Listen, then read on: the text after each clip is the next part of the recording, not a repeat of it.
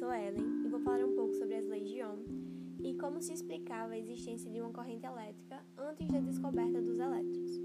Logo de início, eu ressalto que as leis de Ohm é um assunto muito cobrado nos vestibulares e como somos alunos de ensino médio, prestaremos vestibular logo logo. Então, fiquem ligados. As leis de Ohm é parte da eletrodinâmica, uma matéria que estuda a energia elétrica e o funcionamento da eletricidade. As leis de Ohm foram concluídas em 1827 pelo físico alemão George Simon Ohm. Esse tema é muito importante pois quase tudo no nosso dia a dia depende da energia elétrica. Tomar banho no chuveiro, carregar celular, ligar a televisão, acender a luz, entre outros fatores.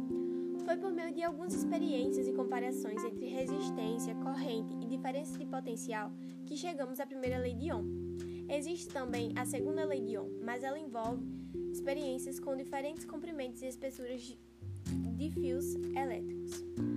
A primeira lei de Ohm demonstra que a diferença de potencial é proporcional a uma corrente elétrica nele estabelecida.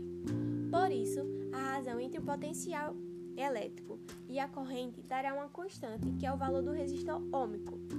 Podemos resumir as informações da primeira lei de Ohm em uma única fórmula, que é U igual a R vezes I, em que U é potencial, medida em volts, R, resistência elétrica, medida em ohm, e I igual intensidade medida em ampere.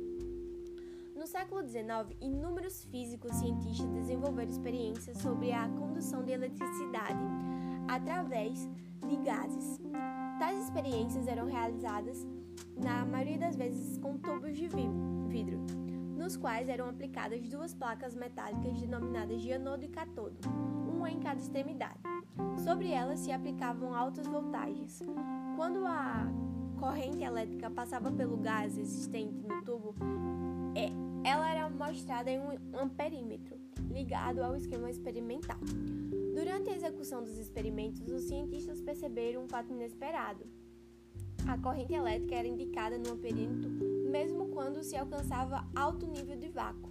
Querendo descobrir o que seria esse fenômeno, o físico-químico Crookes construiu um tubo curvo, produziu vácuo em seu interior e aplicou altas voltagens em suas extremidades, onde se localizavam as placas metálicas. Ao fazer isso, ele percebeu que uma determinada região do tubo apresentava uma luminescência esverdeada. Ele então suspeitou que essa luminescência era causada por algum tipo de radiação que o cátodo emitia. Essas radiações foram denominadas de raios catódicos. No entanto, Crookes não conseguiu determinar a natureza das mesmas. Durante muitos anos não aconteceram novas descobertas sobre os raios catódicos, nem tampouco haviam descoberta da natureza desses raios.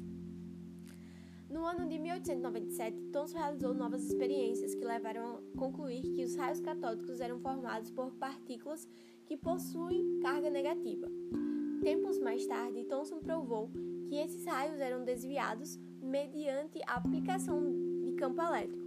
Assim, essas partículas foram denominadas de elétrons.